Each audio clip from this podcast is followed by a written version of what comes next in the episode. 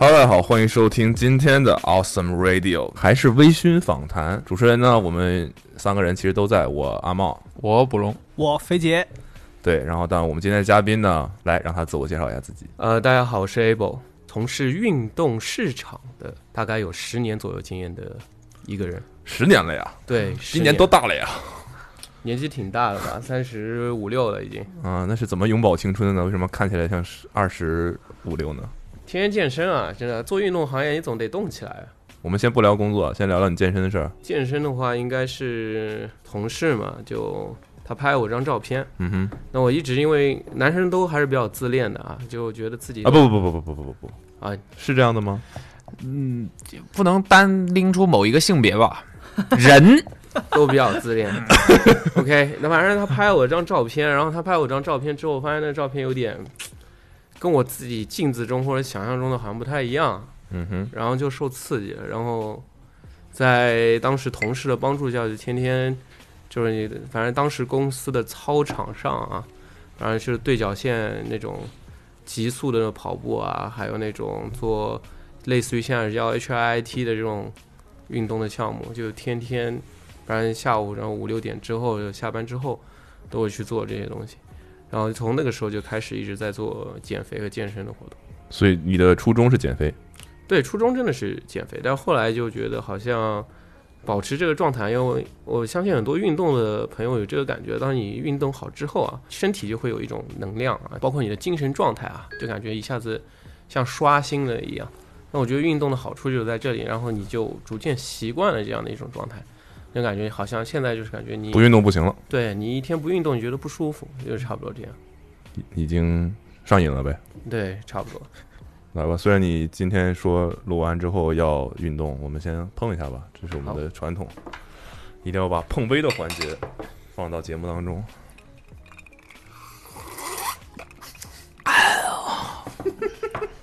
几个菜呀？对我们是非常久的老朋友了，这可他大概非常酒是什么牌子酒？非常可乐，非常酒，那个此处可以这个植入酒品牌的广告，等等赞助商啊。老村长酒。我大概是这个行业里面认识的，我不确定是不是第一个，但肯定前三。就七岁认识，就是哎他岁数比较大呀，但从我第一次见见他，他大概就长成今天这个样子，中间胖了瘦，瘦了胖，然后又瘦，回到了当年的样子，差不多吧。嗯，差不多。那时候头发长，那时候留那种发型，对非主流那那种啊，对八零后都那个样子，那时候。有多长？那个时候我还没做。过膝，那时候你没毕业吧？对了，那时候我还在上大学，嗯就要想啊，不然呢？怎么认识的？当时我在那个就是 US 室内工作室在学拍照嘛，帮忙拍照啊什么的。然后算怎么聊起我来了？在大学兼职吧，反正就是，没有问你，就问你怎么认识的。你对开始讲你了。所以后来就是他大概在跟他们那个他他当时所在的公司在谈一个拍摄的事情吧，我猜对，一些地下交易，就把我带上了。我当时也不知道忘了干嘛来上海，反正那可能也是前几次来上海，然后就见到了一个说话很沉稳，但是看起来就是高中生的这么一个人。对，其实其实跟这里是有关系的。你现在办公室就是我当时公司的这个办公楼，而且第一次说话地点啊，就是在距离这里大概你走过去也就五六百米路的地方。你说我们我们第一次见面的地方吗？对的，是哪儿啊你可能？已经我记得是个快餐店，我不记得具体是什么。不是一个快餐店，是一个中国餐厅，是呃，应该是河南拉面，中华料理，呃，对，差不多中华料理是在上海朋友可能会知道，就是烈火游戏厅的旁边的那家店。哦，就美琪大戏院啊，大酒楼对对对对，就那里，就是是吗那个样对是的，我怎么记得在南京路附近没有，就那也是啊是南京路附近啊。哦？行吧，行吧，就是我南京西路的我记忆力非常好下一条基本上和人第一次见面，我都知道，就记得是，反正是个连锁店，是连锁店吗？对，它看起来就像中式麦当劳的那种店，真功夫。哎，类似类似那种感觉，那种感觉，那种东方极白确实是鸭王那个，确实鸭，鸭王，确实是鸭王是什么？怎么突然鸭王是一个餐厅啊，连锁餐厅，啊？就是叫鸭王吗？对的，差不多吧，差不多。没问没毛病吧？没毛病没，毕竟花满天堂就是大时代嘛。对我当时真的是青涩，什么都不懂。三个人嘛，还有还有我，对啊，对啊，就见他呀，我跟 US 十一起见他。哦，哦，对啊，你以为我们俩单独见面啊？懵了。是以为那时候谁认谁，谁是谁呀？对，你们当时是在做 Nike Store 的拍摄，对不对？对，想呃，就看有没有做拍摄的合作可能性嘛。但是后来呃也没有继续谈下去，因为电商的它的规格的拍摄照片，我记得很早就是包括你后面 Olsen 做的图片都是比较精致的嘛。但电商其实它更比起精致和好看啊，它更追求一个真实性、标准性。嗯，对，就他希望这个鞋子它跟你肉眼看的颜色几乎是没区别的，基本上是这样一个状态。那如果你照片拍得太好的话，就可能就是成本也会高嘛，你花的时间也多，那就不是按照这个流程来走的。但是量巨大无比。你想想，耐克的官网，当然那个时候官网好像没现在规模这么大，嗯但那个量也是无法估量的。但我当时完全不懂，我就过去凑热闹的。见着见人。对，然后当时就觉得他很喜欢说教的，他就见面给你聊一些，宏观的事情，对呀、家里面给你聊些宏观的事情，是吧？没有，我这个叫分享人生经验，就真的我没有说教的这个本意。对对对对，我知道，开玩笑嘛。就我我得实话实说，他对我的帮助还是非常大的，就是在一头雾水的时候，帮你差不多理清了一些东西。对他的经验确实很多，然后就也给了一些建议什么的。我后来也有听，对吧？也有听，然后也帮我看清了一些东西。不是说我现在要让你给你干嘛，或者帮你干嘛，你要干嘛，给我这种，就就大概就是帮我分析了一下情况，然后让我去做判断，这样子。希望他来能聊一聊他的工作经历吧。好吧，那我们现在就开始吧。嗯，终于开始了。应该是啊。对，我我我觉得我本来还想说分享一下我跟 Able 第一次见面，每个人都要分享一下。你说说说说听嘛。其实我我发现我第一次跟他见面也是你你带我去的嘛，当时在 K 十一。K 十一下面的 Bacon Spice，，对 Bacon Spice 啊，对，对，然后我本来以为是个什么重要的事儿，大家要见一下，结果后来发现就是坐下来聊两句，然后就走了，没有具体的一个事情 是要大家要见面聊的。呃，很 social。对，就像那种很像，因为那个时候阿莫还没有搬来上海，所以很像是就是我到上海来要见一个朋友，就是总是要见一下嘛，大家对见一下。那时候大概有一段时间没见了，对就是刚好他忙，忙，没空。操作啊！我忙得很随机，其实很多时候。然后就就来了，来了之后跟我们也是分享了一些宏观的东西，然后就走了。就就十分钟就给你宏观了，我宏观了一下，给我讲了一些关于当时互联网的一些现在国家的一些政策，讲了一些东西。我当时听了很多，受益匪浅。然后受益匪浅，对后来就走了。我想啊，没有正事儿，我以为一些 连个饭都不吃啊。对啥对，咱就好像好像就你吃了个东西，然后我们喝了喝点东西，然后他就走了。那个时候我还不知道他是健身还是什么，没没不了解。那时候已经健身了，对，有健身，那已经瘦下来了那时候。对，嗯，后来就我自己在上海有的时候会逛街什么也会碰到他。所以其实他们两个可能对于你的工作经历跟绝大多数听众是一样的。对我叫他们两个，也就是希望他能带这些听众问出一些问题来，以他们的角度、专业的角度、专业的不认识的角度。可以，对，来吧，我我觉得你需要介绍一些基础的东西来，我也不是特别了解，来让大家可以有提问的空间。你从哪儿说起呢？好，我先说一下，就是我是怎么进入这个行业。其实我进入这个行业其实挺偶然的。其实大学毕业的时候做过蛮多事情的，就是家长看有点像无业游民。我还做过杂志，最早有做过一本叫《C.E.R. 零》的一个青春的小说，是给上海市作家协会做的。那个时候，那纯粹是在人人网上认识了一个作家。然后那时候，其实我跟你一样，我也爱拍照的，我也做过摄影师，负责做一些图片啊，或者是一些整个书的一个架构的一个东西，然后带领三到四个人，然后一起做一本书这样一个情况。然后做着做着之后，在一次优衣库的活动上认识了一个就 Nike 的一个供应商，那个人就问我，就是你有没有兴趣去做 Nike 的 digital，就是什么是 Nike 的 Digital？就每个市场分很多功能嘛。Digital 就是说它是线上的一个功能，那他就问我你有没有兴趣？那正好我那个时候呢，在微博之前是有饭否，然后 Location Based Service 就是 LBS，就是那个时候是流行呃打卡的，我忘记那个名字叫什么，就是专门在哪个地点打一个卡那种。那个是正好是社交媒体萌芽的时候，而那个时候我还玩的挺溜的。呃，对，呃，我是这你可以理解，就是 digital 的意思，我是帮听众翻译啊，就是是不是可以理解为，比如说耐克的官方微博的运营？举个例子，呃，其实并不只是这些，就是举个例子，这是其中的一，一个很小的点。很小的一个点。嗯嗯，对，OK，但其实如果你要细分的话，digital 的话和官方微博当时的时候，它其实是分成两种概念的。digital 它是更注重于线上的互动，是网站，而官方微博他们会那个时候就会引申出一个新的词叫 social media。嗯哼，呃，其实，在你想想，比如说零八年到一零年的时候，social media 这个概念，大家其实没有那么的像现在那么清晰啊。你现在跟别人说就社交媒体啊，social media，大家都很清楚，但那个时候其实真的是很前沿的。那不得不说，也是说像 Nike 这样的公司在做那个 social media 也是非常前沿的。因为我对社交媒体非常了解嘛，然后就很顺利的就面试啊，然后进了这家公司。但是现在这个公司已经搬到我现在的那个办公楼去了。杨师对对，杨师集团下面的一个那个那家公司叫 Razorfish，但现在已经嗯不叫 Razorfish，好像已经没有了。那这个公司之前是微软的，呃，哦，在微软旗下有人做 social media，它跟呃另外一家公司叫 Digitas，它是放在就是合在一起的。那因为分成两个品牌，就可以服务不同的客户，嗯哼，以免发生有那种竞品竞品关系的那种。嗯那当时这家公司我进去，我感到万分荣幸的，就是可能跟很多刚毕业的学生一样啊，那服务这么好的品牌，那又是呃 Digitas 也好，Realfish 也好，它都是一直在国际上做 social media 和 digital，它是排一第一、第二的。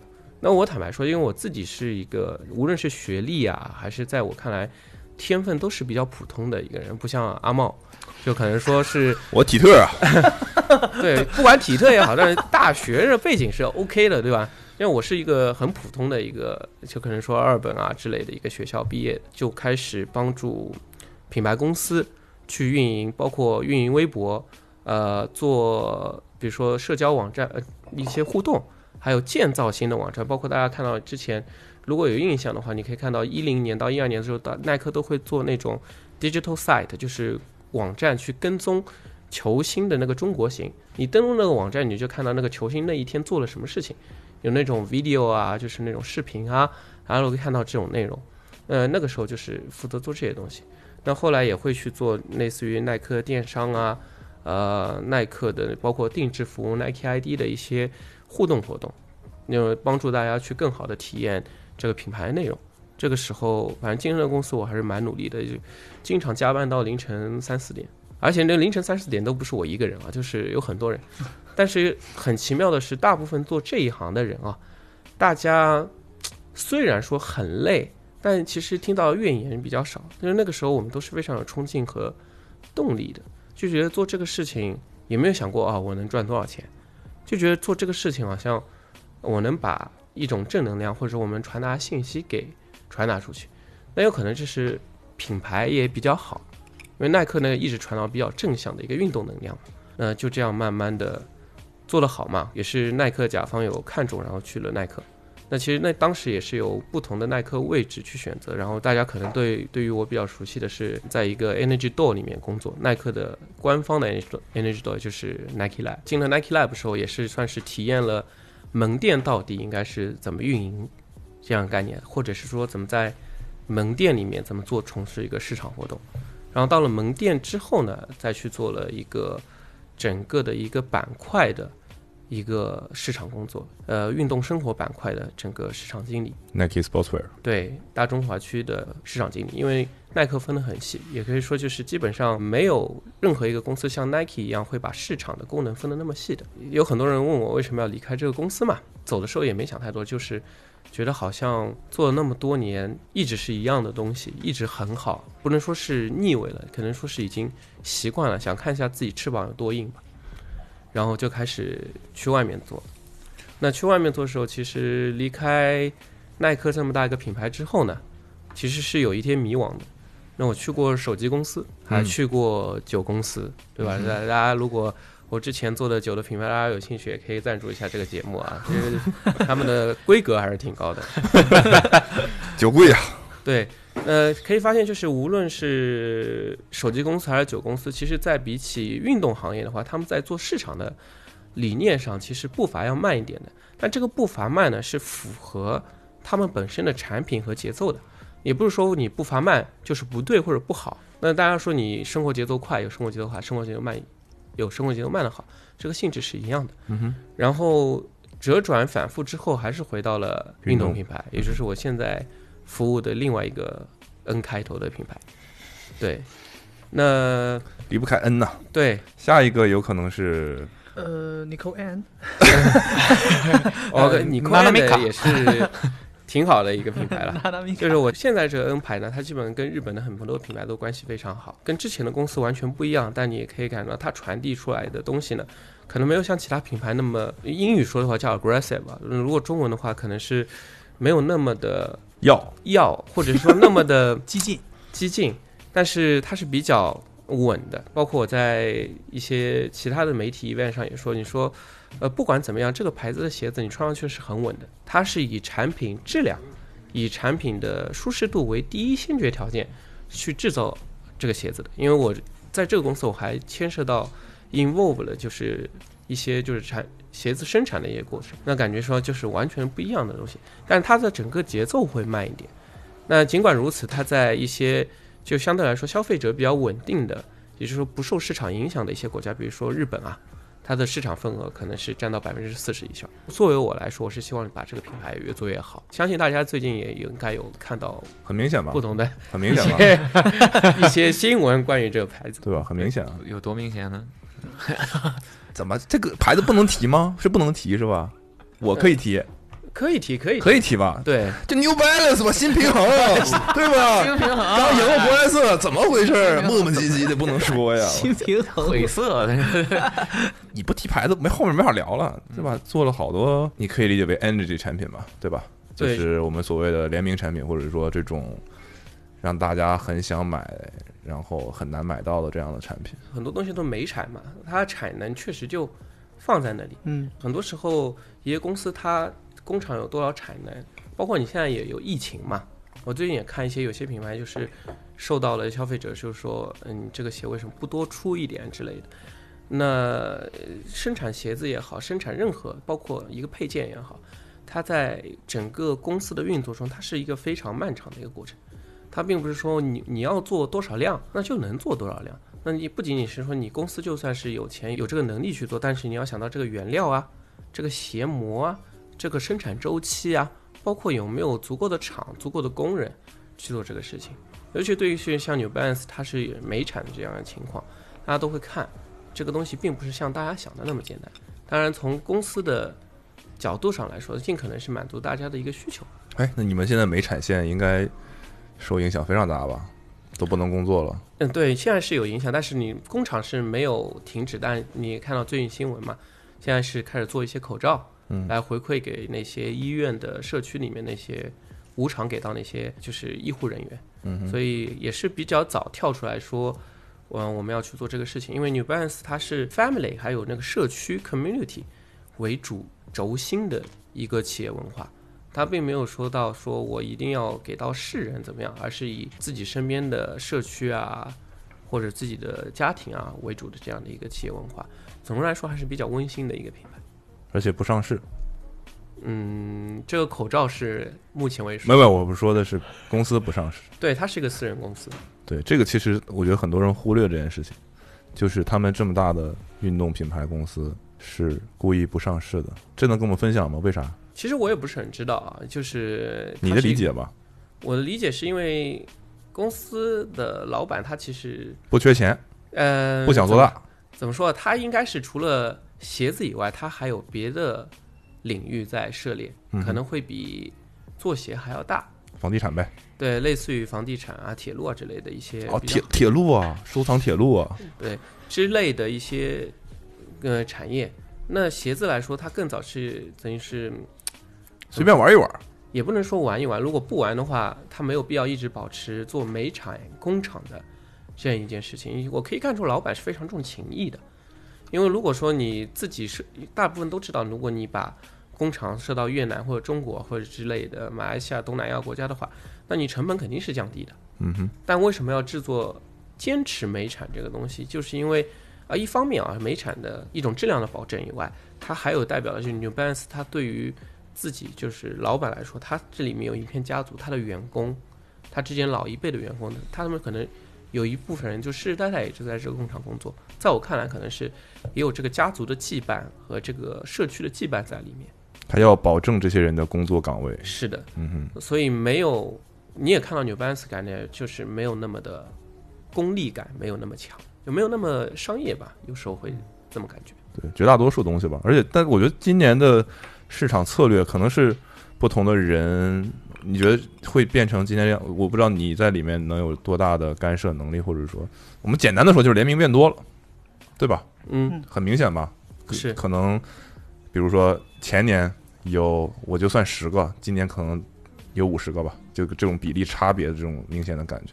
对，这个是一来是 New Balance 它国际也是在做一些不同的联名，比如说大家很呃比较火的有 Emily Young 动，然后最近还有可能 Levi's 跟 E 三零零的联名，可能在未来可能会有更多让大家意想不到的一些品牌。有什么能透露的吗？现在还不能说啊，那当然，作为媒体的话，以后你们肯定会知道的。但可以看到，就是 New Balance 在努力的在跟一些潮流品牌接轨。但是你即便如此，你会看到它联名的品牌也是有一定的讲究的。你比如说，你跟 Levi's 或者是 Emily 样动联名，它都秉承了有一种质感的感觉在里面。嗯哼，它会有一种质感的东西在里面。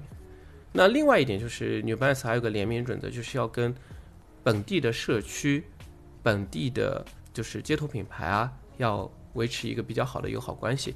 那你们看到有没有，比如说是和 Random Event 做一些合作，那也是某种程度上也是想跟本地的文化做一个接轨。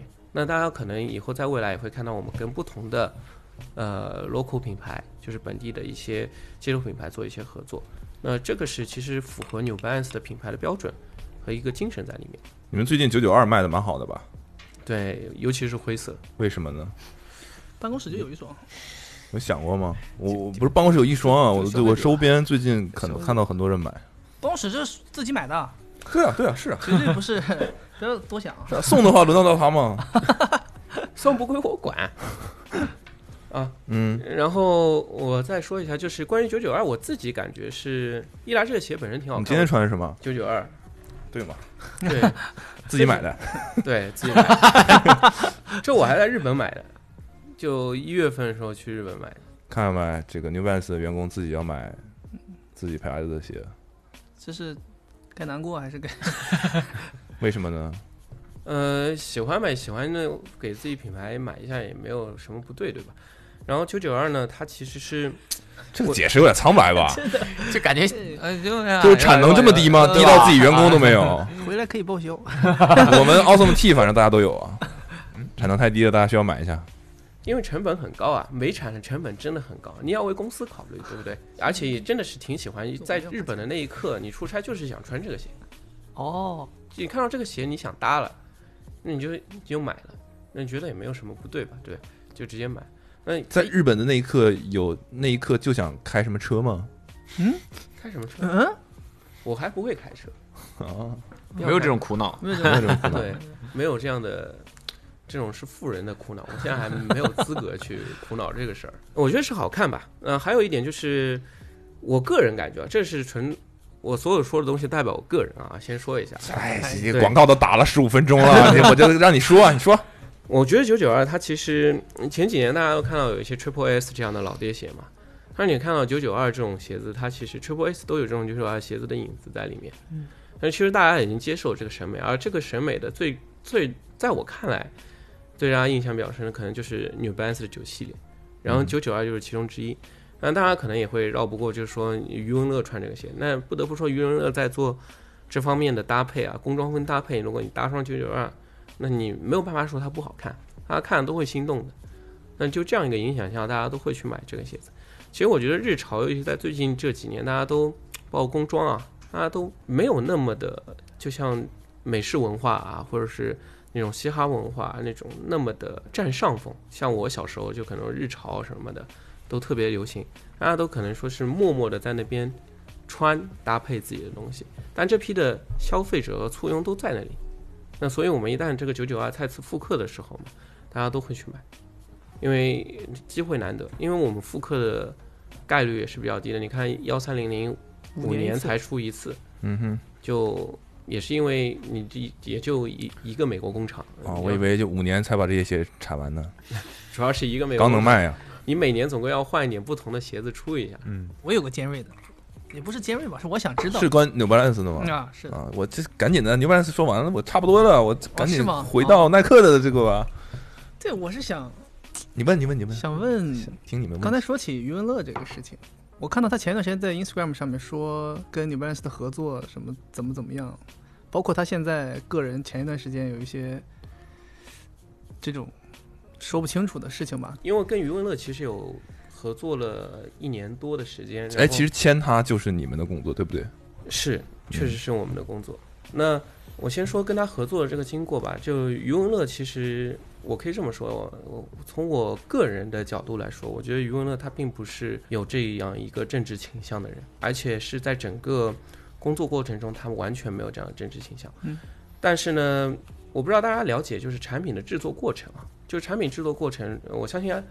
你们媒体应该是还是比较了解的，就是你生产一件衣服或者生产一双鞋子，它可能提前一年是要给到就是供应商啊，或者是给到大家去审核或者下单的。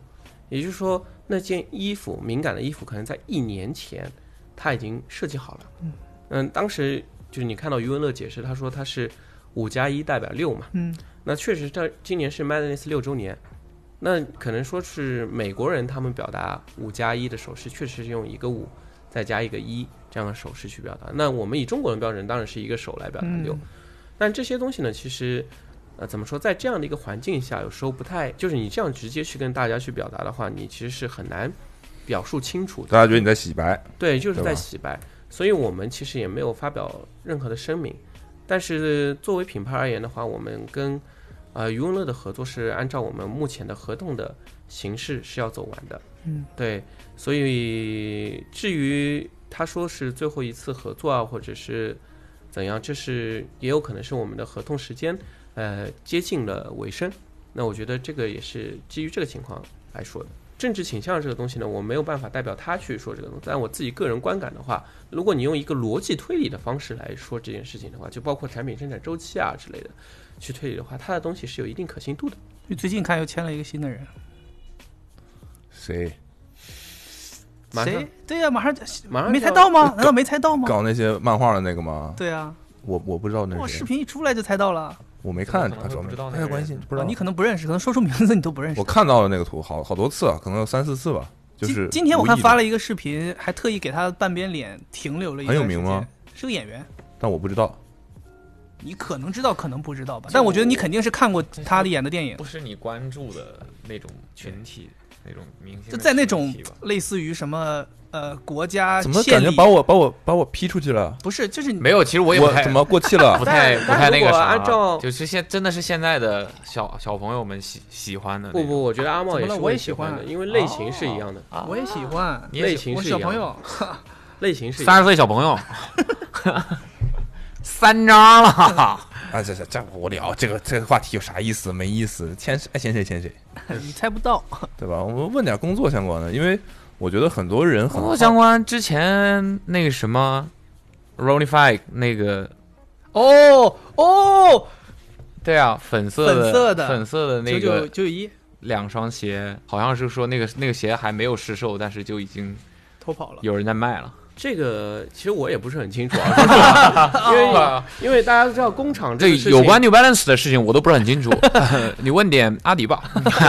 就说实话，工厂这个事情，我相信每个品牌它工厂都会有一些提前泄露的这个情况。我相信大家也看过莫名其妙的谍照很多，那不只是这个品牌，那其他品牌也有。是，那有些人可能就把直接把这个鞋拿出来了，但是他那你拿出来的时候，就是就可能没想到这个东西到底是不是合作的或者怎样，因为因为其实很多鞋子的装配，它可能到最后一刻才把所有的合作的东西元素再放进去，那导致了市面上会有一些流露。我自己是这么感觉。其实我对于我们品牌来说，做尤其是作为我们市场部，我们一般都不太会关心这样的事情，因为这个事情可能是对于媒体或者说对于消费者来说他们很关心，但对于我们来说的话，它可能只是对一个，小花边新闻吧，因为它对我们的其实整个市场的波折没有太大的影响。再说直白一点啊，我们中国也没有卖这个鞋，就没有卖这个颜色，因为它是 Kiss 的合作款，中国也没有 Kiss 的门店。我觉得这个事情是在我看来是这样的，就是虽然中国没有 Keith 的门店，但不得不说，现在这个牌子在中国的影响力还是不错的，而且受众也很多，大家都很喜欢。那比方想说，像 New Balance 跟它合作的话，这个东西不会在中国上市，所以是你们决定，还是说 Keith 那边觉得？这个是其实并不是一个市场部门的工作，这个是产品部门工作。那一般对对产品部门，他会去和比如说 Kiss 的呃老板啊，或者是他们一些负责人去聊这样的一些事情。其实 Kiss 的东西我们在中国有 launch 过，有发过，嗯但呃这种限量的发售都是要大家一致协定好，我们发多少双，在哪个店铺发，他们都是要知道的，并且同意之后。我们要互相尊重嘛，我们才会做这样一个发售的一个过程。但如果说本身量也不是很大，Kiss 它本身也没有打算在中国有下一步动作的话，那我们觉得这样一个市场投入其实是没有很大的必要的。因为如果说 Kiss 它也在中国打算开一家新的门店，正好我们有这样一个联名款的球鞋，那我们跟 Kiss 一起配合做一个活动或者做一个事情，那我们觉得在这样的一个情况下，我们是可以把这个鞋引入过来，甚至让更多 Energy Door 或者我们自己的门店去发这样一个事情。那这所有的东西其实会有一个比较理性的判断，就不会说就是因为我自己如果有不理性的角度说，这个鞋我当然希望在中国有，我自己也想穿嗯，或者做最好是在我在这个区域能买到所有我喜欢的鞋子。但是很多时候，尤其是作为一个市场的人，或者是作为一个公司里面的负责人，你得要看到方方面面的情况，不能说因为我喜欢，或者说消费者喜欢，我们就做这样一个事情。但很多时候是我们要多个维度去考虑这样一件事情。对，说白了，你就拿五百双鞋过来，能卖几个钱？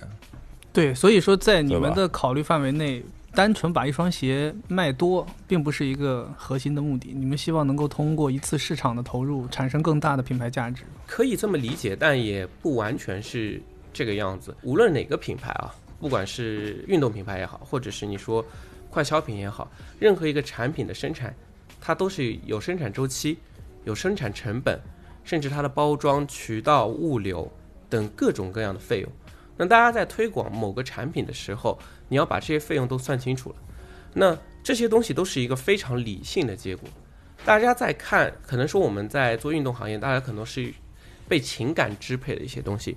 但是你作为里面工作的人的时候，我们要用数据和一些流程上来完成这件事情。嗯，那毕竟你要公司继续生存下去，进行盈利，才能继续给说的比较高大上一点啊，给大家谋福利或者说服务大家，这样才可以。这是一个循序渐进的过程。我们就分阶段吧。幺五八想问什么在幺五八的时候是哪哪年到哪年？？X 幺五八其实我也不太记得了，啊，啊啊，没没事，这个我记得很重要16。关年关于我的自己的事儿，我都不太清楚。你们要问点别人的。幺三到阿茂事儿我能多说一点。一四一四一五年吧，应该是。这样吧，这样这样说，我们说故事吧。对，你觉得在幺一五 X 一五八你的工作经历里有什么让你印象很深的，或者是你觉得比较好玩的故事吗？店铺的里面，我其实觉得第一次我感觉到，就管理一个店铺其实没有那么简单，跟市场工作完全不太一样。那管理店铺也是很复杂的一件事情，因为管理店铺也是管理人。我们当时老的一个团队去管理幺五八的时候，那当然我还有我两个呃同事以及一个老板在那里，大家都是非常团结的一个状态，在管理这样一个店铺的。基本上店员的留存率基本上是百分百。呃，只有早期的话是有一些人员流失，但是在开店大概三个月之后，基本上是没有人员流失的。在我们管理的这段时间没有人员流失的。那所有的店员啊，我们已经像是那个时候感觉真的是像一个家庭了。至今为止啊，就是有些店员他已经去了一些其他品牌了。你可以看到微信头图依然是幺五八当时所有人的合影。那不管后来发生什么样的故事，但是在那个时候大家是一条心的。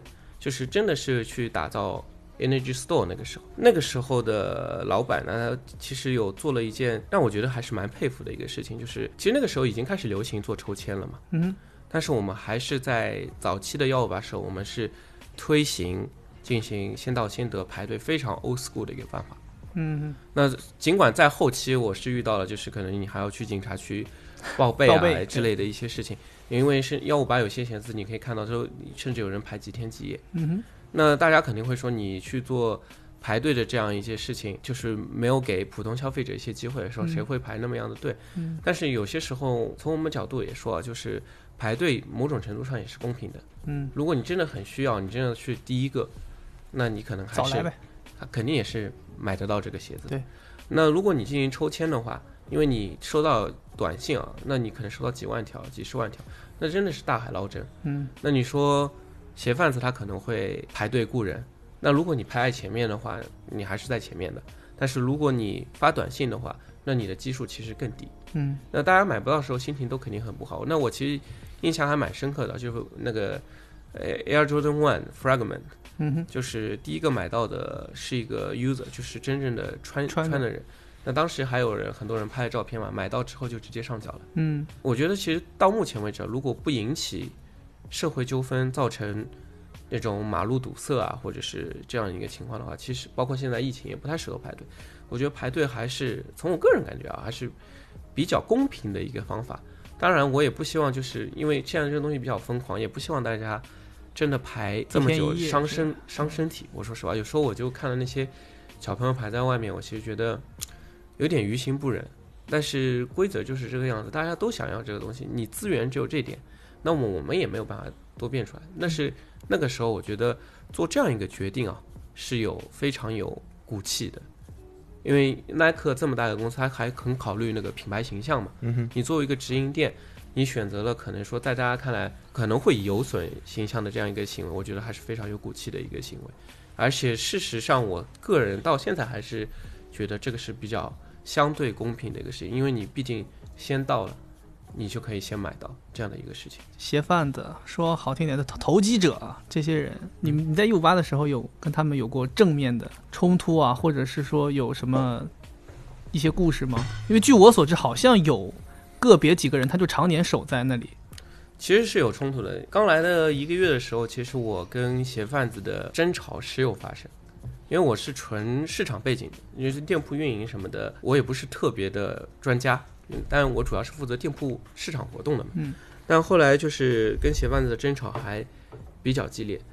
呃我这里说的话，可能说我不知道后面是不是要继续要剪掉还是要播，但我自己真实的感觉就是说，鞋贩子也是人。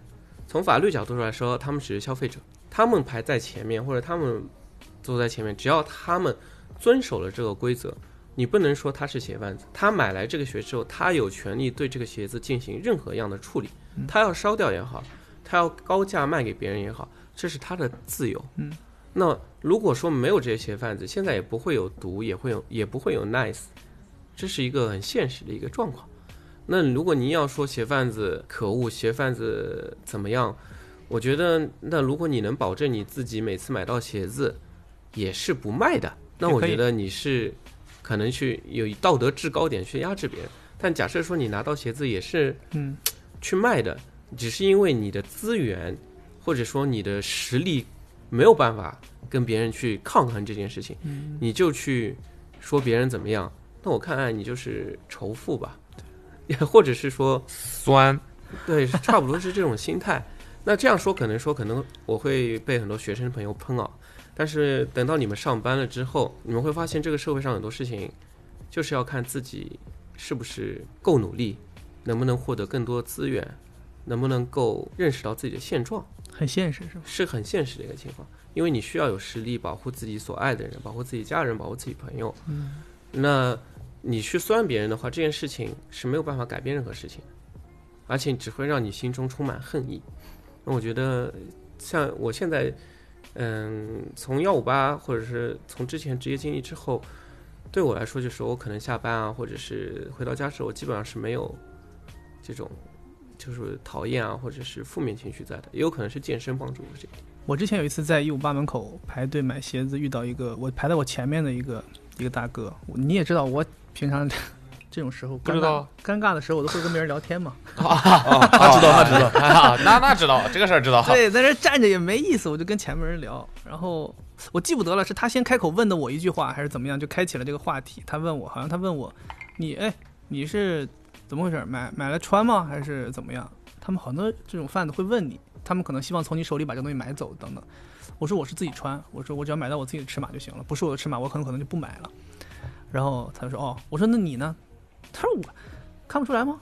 我我不是，我后边人都是我的，就那种 你这个队里除了你，我就想问你一下，你还有没有必要站在这儿？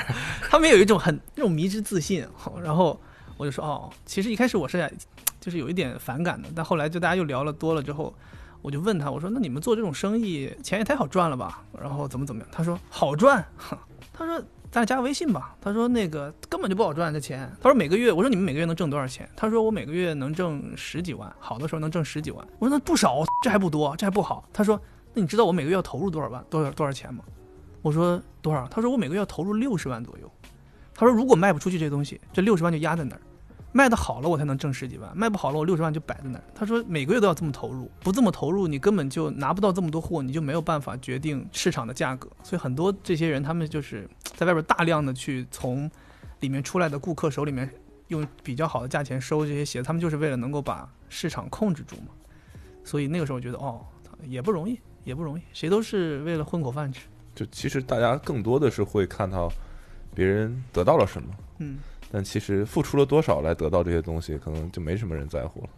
对，之前就比较比较幕后一点。有的时候排排队的时候，你会喷他们说：“我操，你们又雇了一一一一什么一个呃大巴车的人过来充场排队什么的。”他很多那些贩子也不管，就说：“你你你也可以雇啊，我们有说不让你雇了吗？你也可以雇。”这种话你听着你可能是觉得不舒服，但是。就像 Able 说的，你长大了之后，你觉得现实就是这样。你要是说你愿意为了一双鞋投入这么多，也可以啊。但是我们只是不愿意为了我们自己要穿的一双鞋，我们就他妈雇两百个人过来帮你买这一双鞋，不值得了吗？我这里还可以分享一个故事啊，就是大家可能对很多事情评判标准是真的很多是存在于网上的。我分享一个当时发一双 Air Force One Supreme 的一个故事，是那个迷彩的那个，不是红色的。大红色高帮的那个是吧？对，那个鞋，尽管我自己当时没有在现场，当时排队的人不是很多，嗯，所有人都觉得这个鞋肯定会被鞋贩子包掉，嗯，当然，当然有很多就是真的喜爱这个鞋过来买的。那天排队的人，所有人都买到了，哦，他们是没有想到真的是有这么多量，哦，以至于排完最后一个人，然后他发现，哎，怎么还有这么多？还有，然后直到下午才卖完的。但是你去。当天你去网上看这样一个，微博上去看这样一个新闻，每个人都说没有，就说买不到，都说买不到，这甚至就没有一个人去这个店去排，哦，他就说没有，这个是很很奇怪，奇妙，因为因为那个时候是有很多鞋迷嘛，他真的是去买了，他甚至下午去都买到了，尽管不是他的尺码，但他还是买到了，嗯，但是你看网上的那种反馈就说没买到，还有一个就是 HTM。H T M 当时大家说大吕布，黑色那个鞋，最后一双我记得很清楚，是隔了大概三个礼拜之后才卖完。但是你知道，就是这 Alexander Wang 没有穿之前，嗯哼，大家都对这个鞋都有保留意见，嗯，又没有炒到什么上万元这种，最后三个礼拜之后再卖完，最后一双，而且是个女码，但我就后来去看那个就是炒的价格嘛，那双。三十七、三十六点几码的那种，三十六点五码的那个女码，好像还是最贵的价格，应该是所有尺码中最贵的。但它是最后一双卖完的，嗯，而且不是爱球鞋的人买走的。对，就是觉得哦，好像搭一搭还蛮好看的，就是那种那种这个鞋，嗯，对，感觉还挺特别的，就是这样买走的。就是我觉得大家有时候在判断这件事情真伪的时候，还是要自己去，真的是实际去接触一下这个事情。那个时候，我不能说是对。很多事情失望吧，但是我在这么多年的工作情况下，我是确确实实看到了很多这样的事情。生活中挺多的，我觉得，就大家其实越来越不在意求证这件事情，跟着舆论的风向跑就对了。对，这个心理心理学上可能也能讲得通了，但就是觉得，呃，叫什么什么螺旋来着？沉默螺旋。没有，就是说，可能这也是个过程吧。我觉得可能我们接触到的群体，真的都是，比如说学生啊、大学生、高中生。或者是刚刚大学毕业的这样的群体，可能大家还在不断的，也不能说树立吧，不断的形成这样的一个逻辑。可能你真的需要经历一些事情，然后你意识到你原来想的那个东西，可能跟你现在认知到的真实情况是有差别的，那你才会去在下一次遇到这种事情的时候，才会有怀疑，才会想要去求证。所以我觉得可能跟年龄阶段啊，你的人生阶段也有关系，但反正。对，就我我是觉得越早知道这样的一个事情越好。那一五八现在还是保留着先到先得的一些传统，有的时候会发短信，有的时候也是会先到先得，经常看门口人排队。哎，现在我就没有办法评价了。哎嗯对，现在我没办法评价。再往后推一点，NSW Nike Sportswear 对，往后有什么好好玩的故事吗？市场的故事？因为我觉得好像大家都知道，市场就是简单的说就是宣传，嗯，对吧？就是让很多东西更好卖。就是在我之前的工作里面，这个市场的东西呢，可能没大家想那么简单。呃，首先啊，耐克这个品牌它的市场工作更多是说品牌故事、传递品牌精神为主的，它不是以一个商业角度去阐述这件事情的。就不是针对卖某个东西，对，它更多是为了阐述一个品牌精神而去的。所以你看到，尽管啊是有产品在辅助这样的一个事情。嗯哼，嗯，因为我做 NSW 可能是 Air Max 比较多嘛。一般来说啊，我会先说到国际部门，它会有一个我们叫 centralization 嘛，就是非常于组织中心化的一个事情。就耐克，你可以看到，无论是哪个国家，大家说的故事都是非常一致的。那呃，可能口号不一样，角度不一样，但中心思想是一样对，是这样的。然后收到这个故事之后，我们会进行作为我的工作，我会把这个东西进行翻译和进行一些解读，然后告诉到我们十来个就是市场功能部门。就前面我就说到有 digital 嘛，那除了 digital，可能大家还知道有公关，公关可能就是专门和阿茂这些就 awesome 支流联联系的。那可能还会有跟艺人啊、跟明星啊，大家可能现在还类似于什么小红书啊、抖音啊之类的，有电商，有品牌设计部门，有拍品牌广告片的，各种各样的部门去进行，包括你看到淮海路上或者是北京王府井那种大牌那种部门去进行一个沟通，然后大家就会在某个时间点做某个事情。然而这些事情的计划一般是提早半年到九个月，就很早就在计划这个事情。大家可能说今天换了，并不是说我要换这个事情，一般都是经历很久的，有些经历的甚至要一年以上。这个事情是非常漫长的，你当中会有很多沟通，而且你又再给大家举个简单的例子啊，因为市场沟通里面还有很多资源的问题，比如说淮海路上某个广告牌，你不能说这个广告牌在某天某月就肯定是你这个牌子拥有了，那你可能说你其他品牌也会拥有这个事情，那这个时候就有一个沟通了，那可能是通过供应商，也有可能跟这个广告牌的持有人，大家要进行沟通，谁才能最后拿到这个广告牌，这些都是需要一些技巧和资源去进行沟通的，都没有那么的简单。呃包括前面我说的产品也是，产品如果生产周期出现一些问题，那你生产日期是不是要调整？那你整个市场活动是不是要调整？这里面所有很多看起来就是大家很多高大上来说，你是设立品牌精神，做一些高大上的故事，做一些内容，但其实你在实际工作时候是有密密麻麻、非常琐碎的事情。那也看到很多做品牌工作的人，他经常加班啊。比如说你突然阿茂也经常会在什么半夜或者是凌晨的时候，突然有一个品牌的公关，或者说你那什么什么什么东西，我其实他并不是故意想打扰你，而是他自己的一个工作状态已经分不清白天黑夜，其实是非常复杂的。嗯，品牌工作，所以大家很多就是，嗯，包括有很多小朋友说他想去大的品牌工作，想做市场活动。那有时候我想就是，你可能真的是要从广告公司，或是从一个企业品牌的一个实习生开始，去了解这些工作的琐碎的细枝末节是什么，你才可能进行慢慢慢慢去了解。因为越到上面，这些东西越复杂，越复杂，你需要把这里面逻辑、枝干全部拼起来之后，你才知道哦，原来大家都说的是这么大的一个故事。否则的话，你一开始就告诉你我要做一个大的故事，再往下推，那你知道怎么把这些细枝末节拼起来吗？其实是很复杂的一个事情。那 NSW 是其实是相对来说占 Nike 生意比较大的一个部门。那它的故事不像篮球啊、跑步，它有一个实质的运动在里面，它大部分球鞋都是来自于过去的篮球鞋、过去的跑步鞋，Air Max 其实就是过去的跑步鞋。但是我们更想从球鞋文化去做。当时我其实做了一个 project 叫 Master of Air，其中有一个小朋友阿茂也认识，叫 Christian 吧。嗯哼，对，那当时选的中国的这一个 Master，那很多当时我就收到很多人问，就为什么会选中国，会选这样一个人？那其实从当时的角度来讲，其实是想选一个，就是真的是一个大家从来没有见过的人，但确确实实他是在收集 Air Max 的。嗯，他可能真的是没有很多小朋友想的那么他是个牛逼的人啊，或者什么的。他就是可能说，有些人可能说他只是有钱啊或者什么的，但是你要想到，即便如此，他能有心去收集一个可能在很多人都看不懂的这样一个球鞋，那你可以看到他是自己沉浸在自己喜欢的这个东西。那我能确定他喜欢的这个东西是爱这个球鞋的。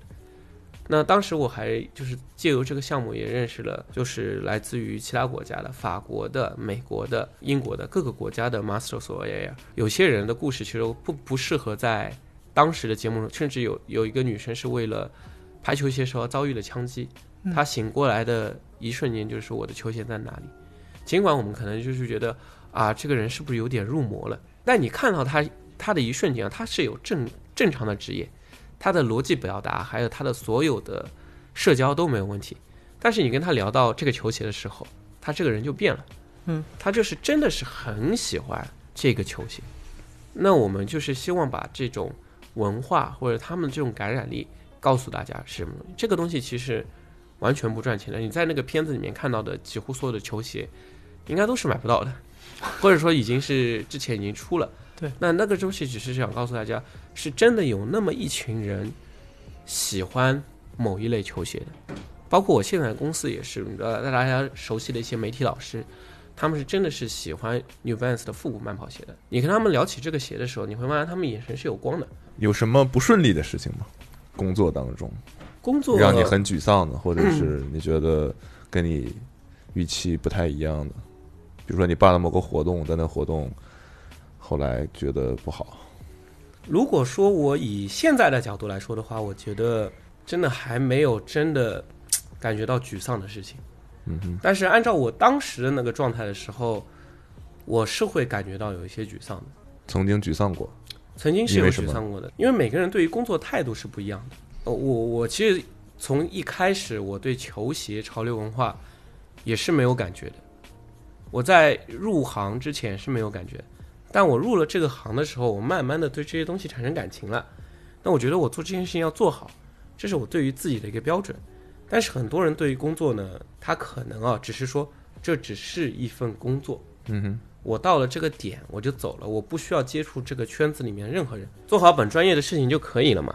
但是你大家可能有听众里面，如果有一些上班的人啊，大家都会发现，其实，在工作的时候，你会遇到很多就觉得这份工作就是一份工作，也可能你自己也是这么想的。嗯，但是球鞋行业里面有很多人是真的爱着这个东西，包括我现在我面前的三位，对吧？那可能是爱着的你，否则你们也不到点下班，我先走啊。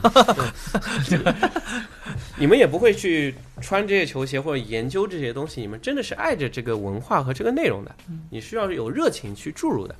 那其实这两个都是有好坏的。如果你对这个东西是没有感情的，你觉得这是一份工作，我觉得你作为他的同事，你要相信他专业的判断，他可能觉得这个事情就是按照工作的逻辑或者他专业的逻辑就是对的，你不应该把热爱强加于他的身上。这个热爱会不会影响你进行一个失误的判断？但是如果你有热情的话，这意味着你可能会想得更深，你可能会把这件事情做得更好。但反之，就像我前面说的，你有可能说因为太过热爱了，而忽视了这件事情的轻重缓急，因为你对这个东西会有个人的偏好在那里。我两种阶段都处于过，我既做过那种非常热爱、非常喜欢的。我希望别人跟我一样去喜欢这件事情，希望他挖得更深，但是可能就忽视了他专业判断。尽管我最后没有做任何的，就是行为上的不满，但是会觉得自己有一些沮丧。但事实回过头来看，结果是好的，所以是要去相信他的。那我作为一个理性的一个人物的时候，我也遇到过就是非常热爱而希望做得更深的时候，以至于迷失了方向的就是说我一定要把这个做好。但是我说这个是不是那么重要？因为你资源是有限的。如果你把这个做成，你可能别的就没有办法做好了。那这个时候，那我也是尊重他的热爱，但是我也希望他知道，你也要尊重别人的这样的一个专业的态度。这个是我在工作中遇到的一个事情。原来我是因为这样的发生的事情进行过，就会觉得感觉很失败。我这么热爱这样的一些东西，为什么结果不好呢？大家都不理解我呢？但是你把事情完成之后，你会再回过头来看这件事情，可能会比你做得更好。我有个老板跟我说，“Done is better than best”，就是你先把这件事情完成了，嗯你再看他有没有可能去做得更好。有可能在有留有余地的情况下，完成不代表这个事情真的就没有了，他可能会衍生出来别的影响。你不能把这些事情做极致了，你做了极致，对于别人来说就乏味了，别人就没有探索的价值了。所以做品牌啊，做市场也是，如果你把所有东西都塞给了我们的消费者，那媒体就没有东西可以说了，对不对？有时候，哎呦，感谢呀、哼，得感谢呀、感谢给我们留 留路啊。留口饭吃，嗯，不然我们就全都上菜都上给消费者了，捕龙有啥想问的？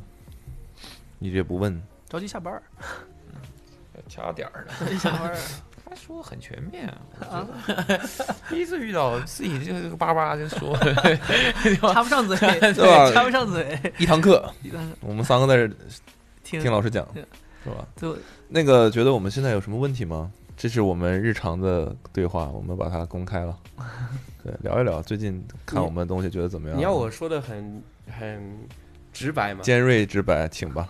嗯，就别做了吧。我先我先说一个，我先说好的啊，嗯，我先 Austin 觉得我不想听好的，你这你可以说。别还是说吧，说吧，说点好的。一会儿一会儿听不着了，想听也听不到。给给一些缓和的余地，因为我说有时候觉得，因为我对说差评这件事情自己是没有底的，你知道吗？有时候一说差评就其实是会伤到人，但是别人我自己没有什么特别感觉，因为我觉得我是给一个很诚挚的一个嗯评价，跟我不用扯这些，来吧。说不好的你就直接、嗯、说不好的，好的，好的我都 我没有 说不好。我先说，我其实很久没有看 Austin 了，我说实话啊。嗯哼，我最近一次就是听你听之前豆的电台的那个内容，文章我是很久没有看了。那但是我觉得对于我来说啊，就我不能说我这个完全不好啊，那我只能说这是 Austin 作为一个媒体进入一个正规商业化的轨迹了。但是对于很多的老顾客啊，或者是不能说老顾客、老读者来说，他们会觉得是不是没有原来 Austin 的那个味道了？我觉得相信你们读者里面也有一些人会提出这样的问题。你如何定义这个味道？我用一个比喻来说吧，嗯就原来他们可能会觉得阿茂啊、捕龙啊，他们就可能是跟自己很近的一批人，或者说跟着自己一起成长的一批人。现在觉得有距离感了。现在可能会觉得有距离感，因为不是每个人的成长脚步都走那么快的。但是我相信也是 Austin 除了你们这一大家也来了这么多新的同事的，可能有一些老的人是跟着你一起来，他希望看着你，就是还是那个样子，但可能说你走得太快了，那有对于读者来说会可能会有一种抛弃感。嗯哼，你也看到过很多黑粉，就说话就说的非常的非理性的那些评价。那这些非理性评价，其实在我看来，他们可能又说说句肉麻的话，他们可能是曾经深深爱着你，然后发现你变了，然后发现你变了之后就因爱生恨，就我要我要通过辱骂他的方式引起他的注意，差不多是这样的。每个骂你的人，可能之前都很很很非常爱你，而且这些骂你的人可能。并不像我，我可能有时候都根本就不看，他们到现在因爱生恨，还继续继续在看，你这样的一个情况可能是经常有的。呃，我个人觉得现在你包括做这个电台啊，或者是做一些别的项目嘛，我觉得也算是对于你们来说也是回归本心的一个操作。呃，大家也知道，就是大家都要恰饭的嘛。呃，时间长了之后，你肯定要掐不同品牌的饭，很多人都对恰饭内容会有一些意见或者会抱怨，但是完全不恰饭，那你所有的媒体资讯。也没人帮你帮你挖掘深度报道，也没有人去做这些东西了。你不可能永远都是原来的那个样子嘛。如果是原来那个样子，大家可能因为这个时代的洪流的关系，也养不起那么多人，也做不出一个大的媒体，也不会有现在办公室。如果在一个大家都能允许，都是希望大家继续变好的。但是你在媒体这样一个小的格子里面，你没有办法表达这样一个内容。有很多人肯定会说，哦奥森商业了奥森变得跟原来不一样了，可能会有这样的感觉。但是作为媒体来说，可能说是更专业的。我相信你自己阿茂你自己也有感觉，你自己有没有，我觉得有些东西是变，这人一定是变的嘛。但我觉得我在努力的，好像在解释啊，我在努力的保持一些原则吧。感觉上就是至少你们内容还是用心的。当然，我自己也是看到过你们几个非常不用心的帖子，就是反正非常不用心的帖子，看了之后我就嗯，你还记得很多年前在 IAPM 那个叫什么来着的一个服装店里面的咖啡厅，捕龙也在。你当时说你每个公众号的标题都要看几遍，嗯哼，然后要打回去什么的，嗯哼，记得吗？然后感那个时候的捕龙像也没现在那么放松，感觉特别的那个，我也不知道怎么形容啊，你自己自己想啊那个时候的状态，嗯哼，反正是那个那样一个状态。我那个时候的内容的的确确是非常的好的，相信每个东西都融入了你们的心血啊。其实现在，比如说标题这种东西，我们标准依然还是在各种各样的去斟酌，依然是保留着这个东西，只是说有没有那么拧巴了？就是那么那么较真了。对，然后也有一些，我觉得可能也因为你那个时候知道我们是青涩的，就感觉一个专业的或者一个一个很成熟的人，你觉得做这些事情就是应该的。但那个时候你觉得好像这些不太专业的小朋友们还在很在意这件事情，给你印象比较深吧？可能有这方面的成分，预期比较低，所以结果和预期的对比让你印象比较深。也不是，我只是觉得你一个人承担了太多，小少我一个人扛下了所有。你那个语气就是我一个人扛下了所有。啊你说当时吗？对啊，那是哪一年？我记得应该是一是六一六一七？一六年左右了，反正是你还没有去 Air Max 的工厂那个时候。Air 你去 Air Max 工厂的前一年应该是一六年。嗯哼说点好的吧，这 骂也骂完了，对吧？哇，你自己说不要听好的，就想听听嘛，对吧？想听听，说不定我们觉得不好，你觉得还不错呢，就是对比一下。好的，想不出来，好的，至少你把你的企业文化给带过来。我既然跑一看到你们办公室，至少你要做运动啊或者什么的，包括你们 Austin 的跑团什么的。很像勉强说的，挑也比较勉强啊。勉强挑一抬头看到某健身打卡啊，就那个吧，优优点 算好事儿。我拿到我现在最近习惯了一个东西啊，健身有文化的和没文化的就是不一样的。给你举个例子啊，超级星星，还有 Pure 这种是有文化的。嗯哼，你要说什么舒适宝，说什么威尔士，那我这我这样在一个公众平台评判好像不太好啊。这样看来就好像没有什么品牌文化，因为他们没有什么区分的。嗯但是 Pure 或者是超级星星，它有一个品牌文化，你进去会感到哦我们主旨什么样的内容，怎样的一个生活态度，什么一个状态。那它有文化，就感觉它可以走很远。但是如果你说传统的健身品牌，你你威尔士也好啊，浩沙也好啊，这种东西你感觉没有什么区别，因为没有区别的情况下，你就没有品牌的内容在里面，没有品牌你就走不下去。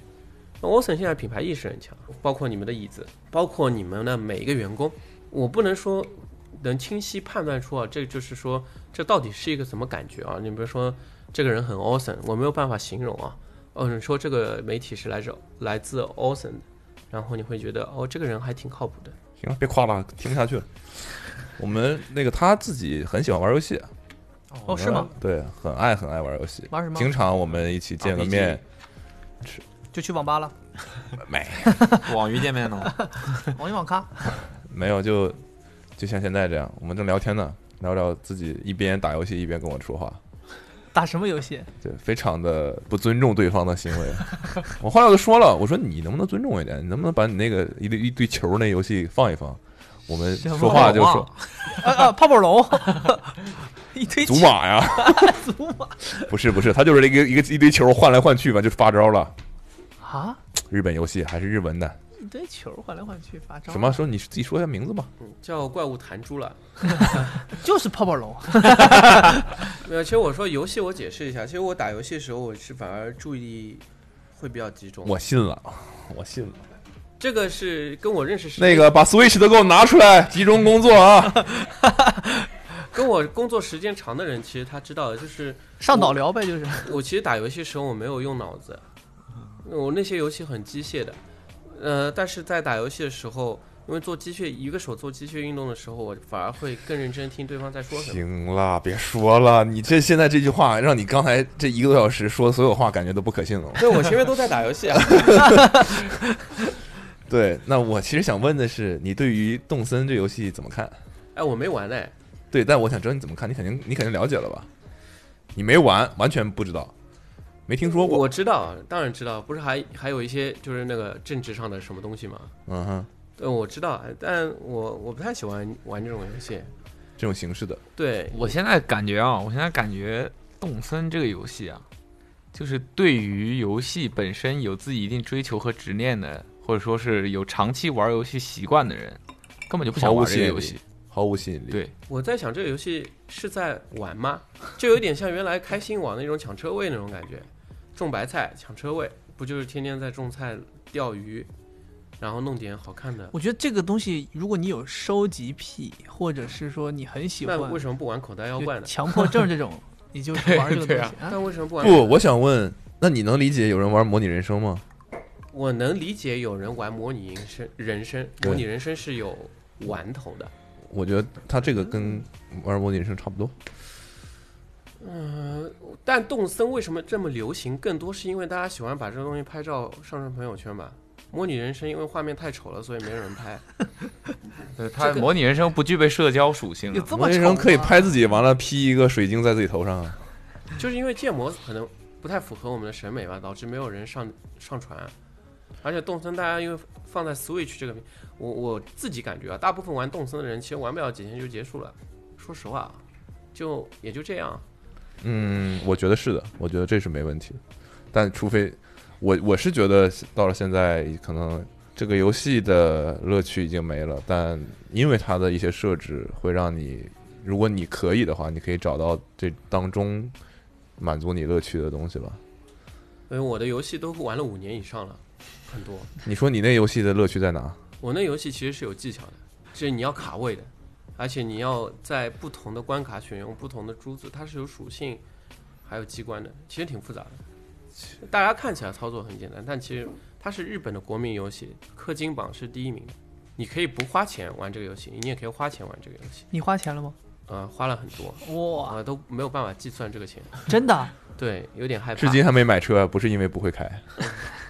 至今连连车都没学，你想想，学车的钱都花不出来了。车我是学了，我驾照还是有的。哦，最近买了什么喜欢的东西？坦白说，因为疫情还有美股的关系，还是我好几个月、两三个月没有买股票了。买东西了，为什么为什么因为美股的关系导致没有买东西了呢？因为我买了美股，钱都在美股里，对我有很多钱在美股里面。我天哪！其实希望这些话我爸妈应该不会听到。压力大吗？呃，不大，我不是现在都回过来了，对，还还还 OK。嗯，然后前两天压力大。熔断那那几天，熔断四天就感觉快死了，但感觉后来去健了个身，就感觉又活过来了，差不多是这个样子。嗯如果要买的话，最近比较喜欢的一个新的牌子叫骷髅，也不算新的牌子，其实哦去年前年也一直在买，是日本的一个比较小众的牌子，嗯哼，有些毛衣啊什么的。没有这种这种，就这个啊裤子，它有一些既能防水的它，但是剪裁非常工整，嗯，也没有什么 logo，logo 不是个 K 什么一一根线吗？就一个 K，对啊嗯一根线，对，对它毛衣也有了，但是对它比较工整，就还比较喜欢。你那个大区别针儿那个就是它。对然后再买一些自己之前都不太穿的，就不太涉猎的牌子，比如说最近和 New Balance 合作的卡萨布兰卡，嗯哼，呃，哦，去年又买了蛮多卡萨布兰卡驾驭得了啊。，OK 啊，没有问题。其实它有很多 essential 的，就是非常花衬衫，普通的这种款式，这种卫衣，嗯，它卫衣是是是版型就是包括你也可以去试一下，很好。没看过他穿花衬衫，我真有穿过花衬衫，而且是全部都是花的。天哪！engineer garment 的那种花衬衫，买了 OAMC，这个就是 OAMC 的，就尝试了一些不同品牌的不同的卫衣，还有他们还是比较喜欢买衣服。对我比较喜欢买衣服，跟我们昨天录那期就是彻头彻尾的两个人呢。人家喜欢买车，昨天那个是喜欢买什么？没有，瑞奇是不买衣服，不怎么买衣服。不花钱在摩托车，我现在也不太买衣服，因为衣服已经放不下了。就是我衣服可能比鞋子还要多。做个 yard sale，我其实已经卖掉过一点，就大部分说是卖，其实也是送人的。有一个类型的衣服，就是之前很喜欢，现在就不太穿了，就是那个机能风的衣服，酷是很酷，但是不舒服。可能因为我年纪大了，我更喜欢穿那种棉的，穿着舒服的。Stone Island 啊，或者 Arconem 啊，穿的都感觉有点硬，就不太舒服，只能套一套，做成外皮还可以。可能年纪大了，酷不起来了。算了退坑了，退坑了。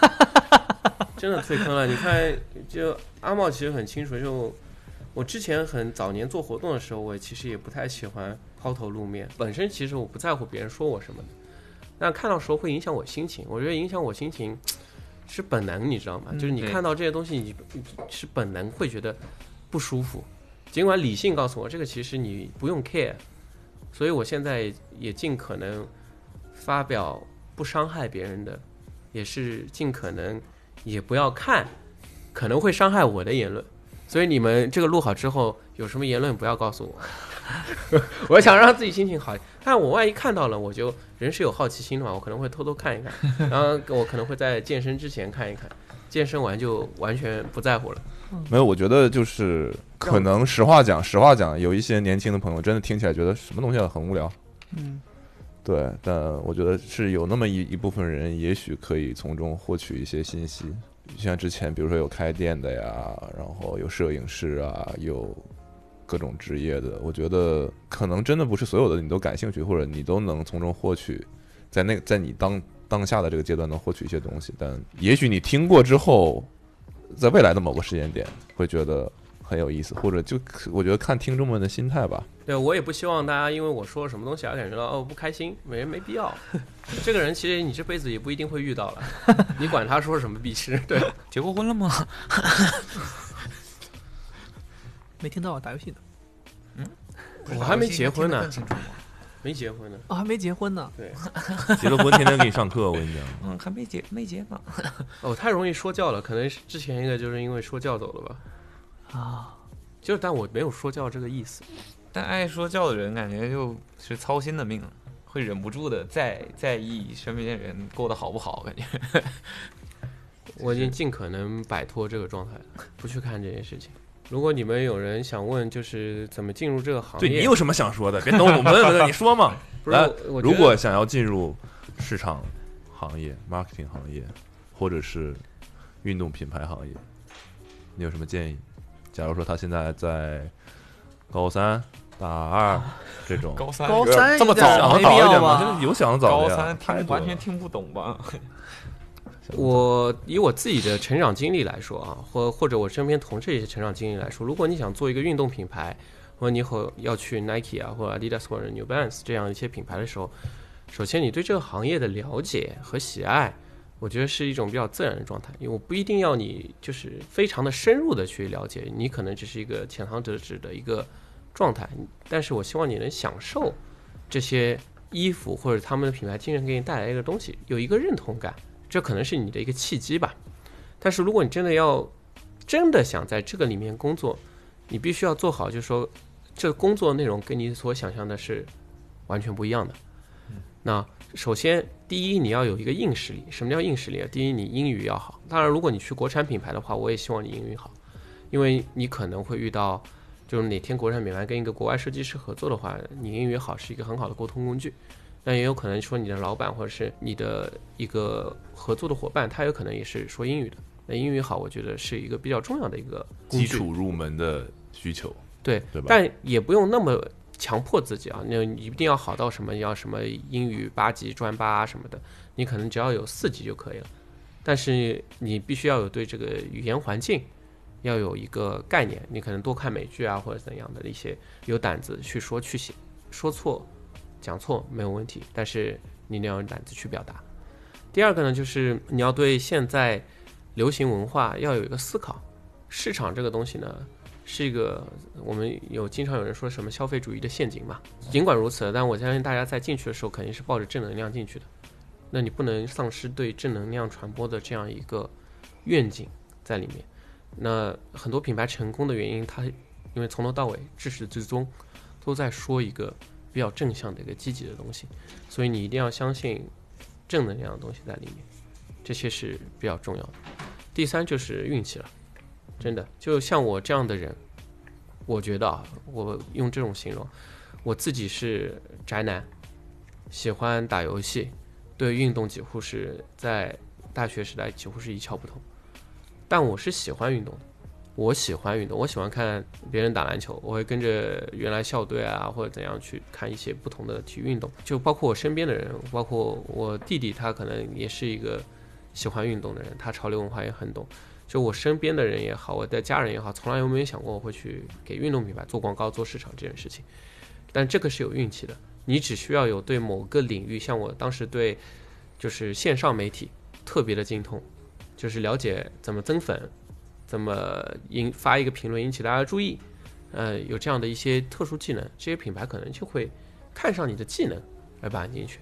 所以不一定就是要顺着品牌去走，而是你要有自己独特的技能。有了这些所有的东西之后，那最后你第三个运气如果又很到位的话，那你就可以进去了。